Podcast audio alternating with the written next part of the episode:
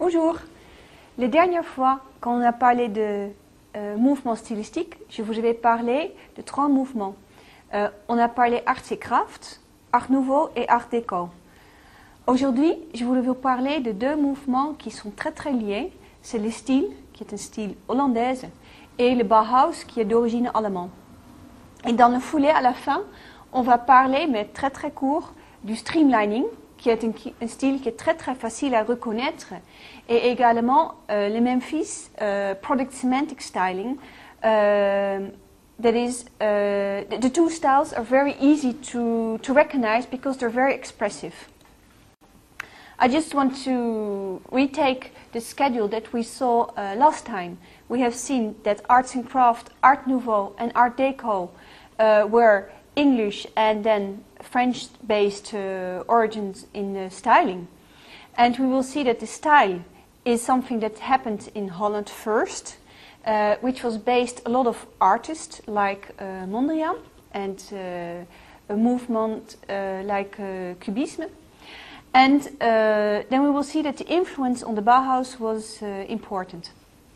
The other stylings are streamlining in the United States and uh, Memphis in Italy, which surprisingly is the only styling movement that uh, directly came out of Italy. With whose whole image Italy has on design, it's quite uh, surprising.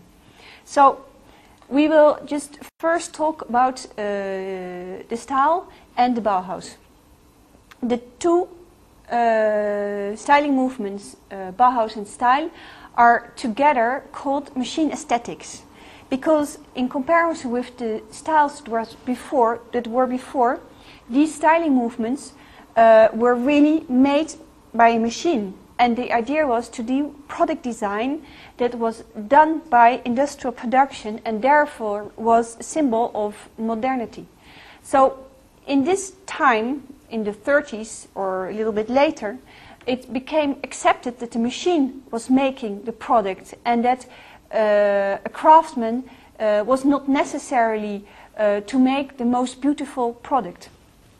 Um, to uh, make it possible to have products made by machine, in fact, it, this resulted in products that were quite easy in their styling. And it was a very uh, simplified styling.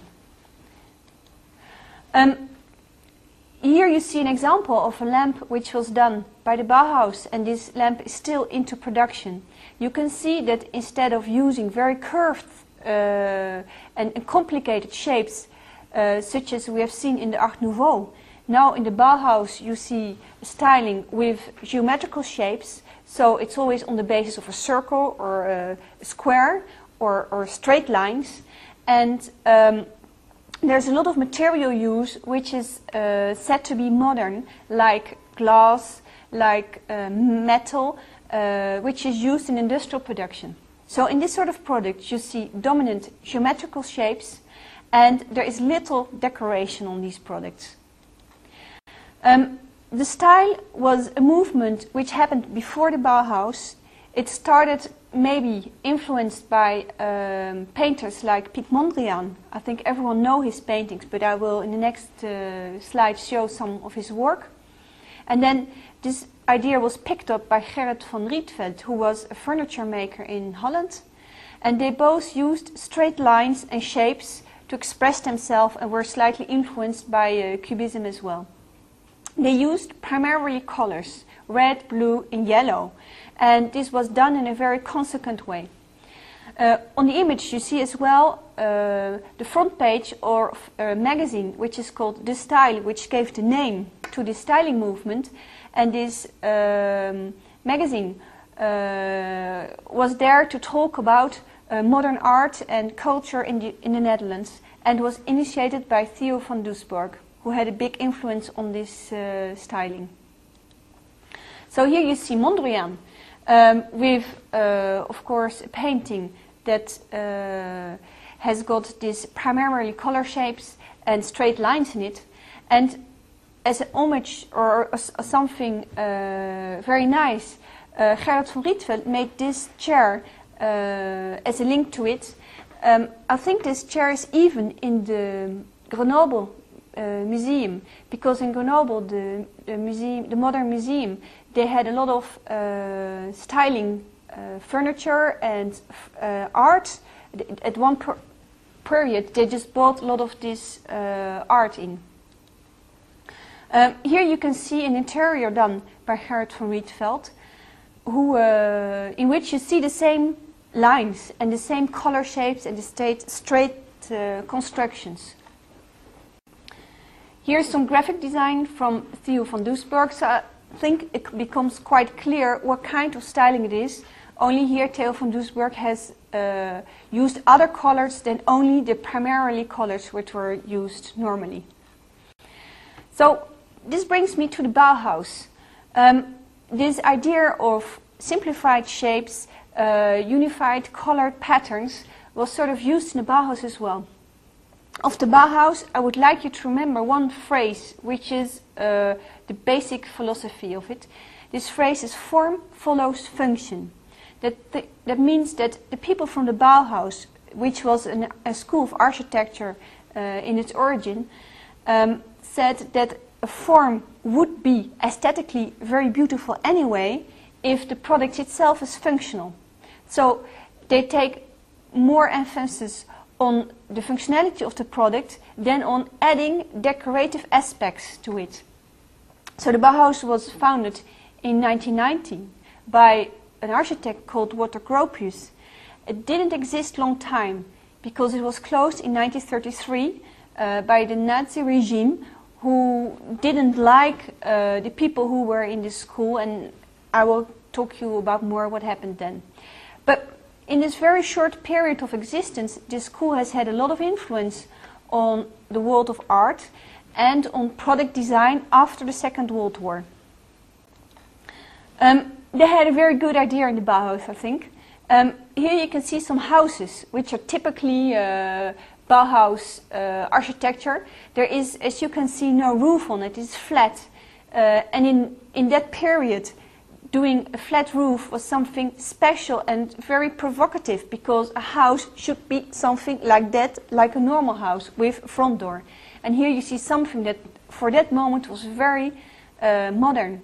As well, they organized their shapes in a very rational way, like windows uh, that were lined up, that it was all uh, sort of calculated. But what's nice about is that these houses were built by the students for their professors. So I think that would be something nice for you to do as well. So if you can buy this, buy us, build us some nice houses, I think that would be really great. Um, here you can see the similarity between architecture in the style and the Bauhaus. Uh, first, you can see the style, the picture you saw already from Gerrit van Rietveld with the interior. And you see exactly the same color code and the same way of treating product shape by uh, a family home that was designed for the Bauhaus. The same thing, uh, you take the chair from Gerrit van Rietveld and then you compare it with a kiosk which was de designed uh, for uh, the Bauhaus. Same color code, same sort of way of, of, of using uh, shapes. And of course the painting from Mondrian to fit the whole thing. So, in the Bauhaus in Germany. Functionalism was extremely important. We're really talking here about um, design for industry. Uh, it was very important for the Bauhaus as well to be as normal, to, to, to be as modern as possible. So they use a lot of new materials. They use basic shapes, primarily colors, and they like light constructions. So they don't want to have heavy chairs or heavy buildings. They try to make it interesting that you can look around it in a nice way. I will show you now some of the products. Some of the products has been uh, on the market for a long time. This lamp was designed in 1923 and it managed to get a German prestigious design award in 1982. So we're uh, like with some of the other classics designs, about 60 years later, to get a real good design recognition. It received the Good, award, uh, good Form Award, uh, which is a prestigious award in Germany. And it is still on sales today. In this lamp you can see a technical material like metal and glass, so industrial material. And they try to explain in this lamp which is the basic function of everything. So you can see the wire going in, you can see that the wire goes through the lamp, uh, goes to the light bulb, and the shapes are basically simple. But probably that is what makes these products last for a long time. It's more like some sort of eternal design. Here's another example of a student, uh, Marianne Brandt, who did uh, quite a lot of uh, tableware. So here you see as well very uh, geometrical shapes. And one of the Bauhaus products which is still in production by Alessi, because they took a whole range of Bauhaus products in their production line under the line uh, Design Classics, designed in 1924, and it's a, a tea egg holder. Two chairs, of which one you have seen already, one from Marcel, Breuer, another one from Mies van der Rohe. Both chairs were taken into production by the Thonet company that we have talked about already. So you see as well what I meant with light uh, constructions. You can see through the whole product, which makes it more interesting. Some of the graphic design by the Bauhaus, some posters. Um, just to show you. And some of the people that were really important in the Bauhaus, is the school was started up by Walter Gropius. Then there was, he was the first director. Then there was a second director, Hannes Meyer, and the third, uh, the one who designed one of the chairs, was an architect, but he did furniture as well, Mies van der Rohe. So it means that in this very short existence, this school managed to get three directors already it was, quite a lot of conflict, I think, in the school itself. Um, it was probably as well because the school went through very difficult periods. They had to move around. They went from Weimar to, to Dessau to Berlin because um, the, the government didn't like the school very much. They had two provocative ideas and uh, they didn't, um, they weren't afraid to tell what they thought. So they were pushed away. They went from, they went to buildings that were uh, in Berlin. The last building wasn't nice at all. Um, in the teacher team, in the Bauhaus team, there were, of course, all the directors, but there was people as well that you might know, like Wassily Kandinsky and, and, and Paul Klee, and some of the students were Marianne Brandt and Marcel, uh, Marcel Breuer.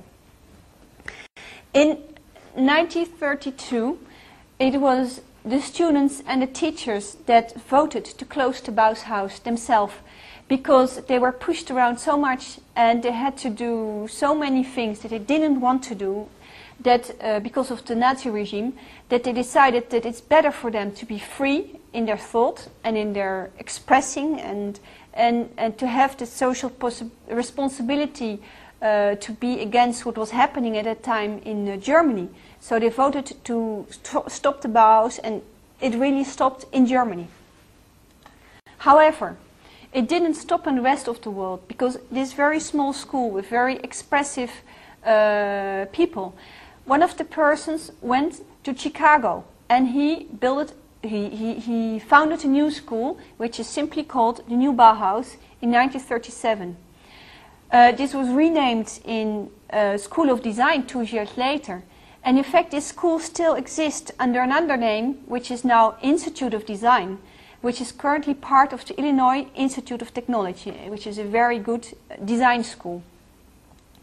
Because they went uh, to America, uh, probably the Bauhaus has got more influence because they had an exhibition as well in New York, and the people there didn't really understand their, their styling of architecture with these flat roofs, etc.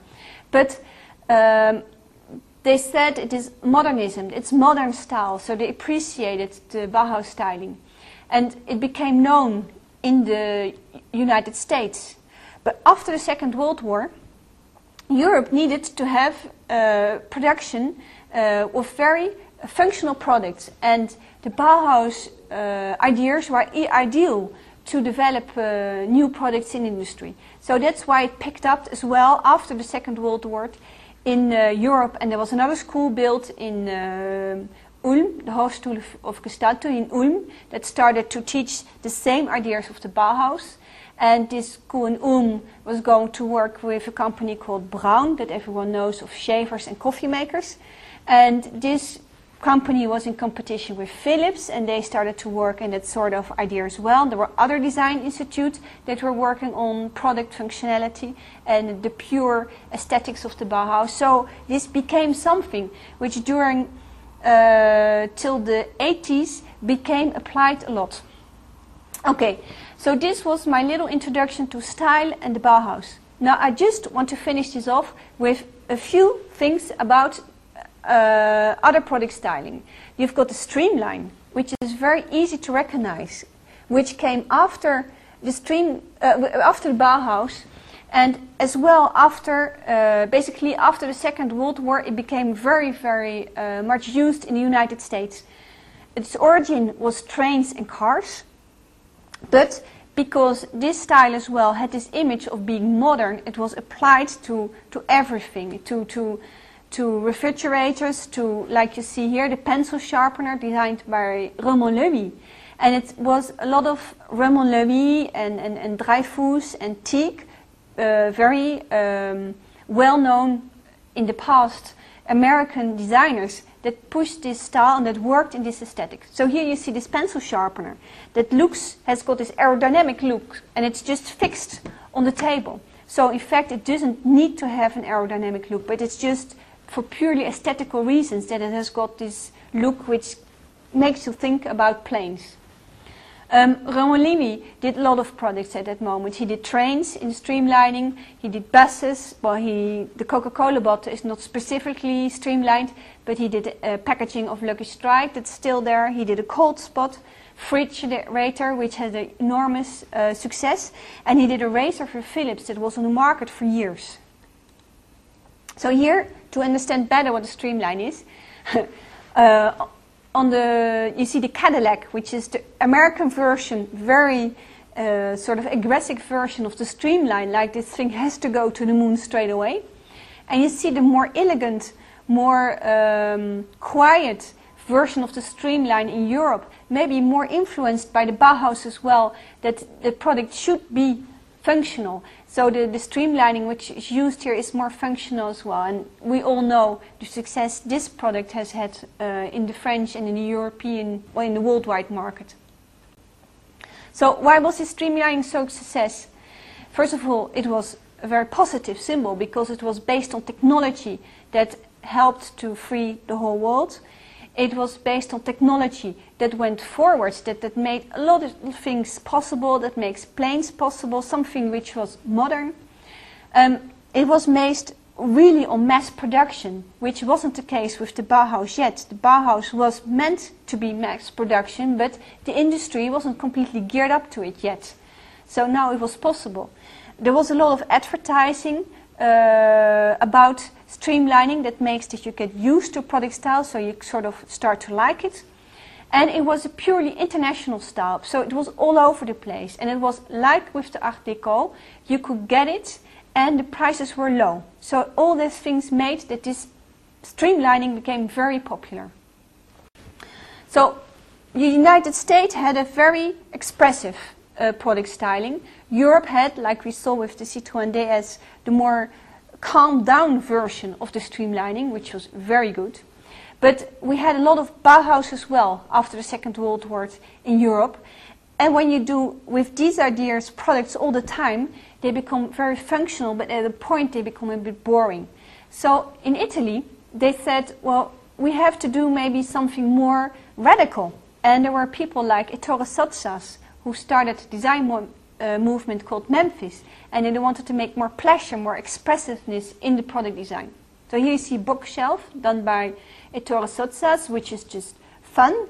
Not all the items in this bookshelf are very functional, but it's a more expressive object, and he had a lot of success with it. He took um, it, it took one year after Japanese designer having seen this within a year time, they were designing in this more expressive way as well. And Sony was one of the first company to see, to pick that up and, and to understand that, only doing functional stuff wouldn't be enough anymore, and consumers needed to have more affection with the products, and they should work on that. So, in fact, that's probably the most important part of Memphis because Memphis on itself didn't last very long. But it was really a symbol and a sign that now the time for only pure functional products was over. I will finish with just a few nice little products which were done in this style. Um, oh yeah, before I tell you, um, Memphis was criticized a lot um, because it was so different. Um, but Ettore Sottsass said that every journalist who's going to criticize this style because it's bad style, I think they should look at Buckingham Palace and all the decorations that you've got in there. If Buckingham Palace is good style, at least Memphis reflects the world in which we are now. It's today. We show the present and the future. So some of the products that I would say influenced by uh, Memphis, or what I would call then product semantics. Here you see uh, the kettle by Michael Graves. You see the little bird sitting on top of the whistle. And it already is some sort of fun stuff in there. And everyone knows this kettle is a classic design. Mendini worked on that as well. The so uh, Italian designer Mendini, who worked a lot with Alessi as well. Uh, here you see uh, a bottle opener called uh, Anna. It's, it's like uh, with Philippe Starck, who gives names to all his products uh, which has been declined in all sorts of objects. Philippe Starck, who works on more expressive things, not only purely functional, although he says that he's largely influenced by the Bauhaus. Uh, so you see his uh, uh, citrus press, which has got a functionality which is different from other ones, so really worked on the function. But it has got expressive elements in there uh, that are not directly linked maybe with a citrus pears to make the product expressive. And here, some of the fun stuff by Alessi. Uh, they all have uh, expressive product design and they all have something to say or a little joke to say. So that is product semantics. So we have seen uh, in the last module arts and craft, art nouveau and art deco. And then we have seen today style and Bauhaus, which were basically the ideas came out of the art world. And then we get ourselves into more industrial, uh, really uh, product styling, like streamline and product semantics, which is really applied by industry. Um, this is what I wanted to tell you uh, about this. I've shown you yesterday the new design source book by uh, Penny Sparke, and there are many, many other books about design. So you can always go and, and, and, and, learn more about the styling movements you like because there's a lot of publicity about it and it's nice to, to know more about it. Okay, bye. See you.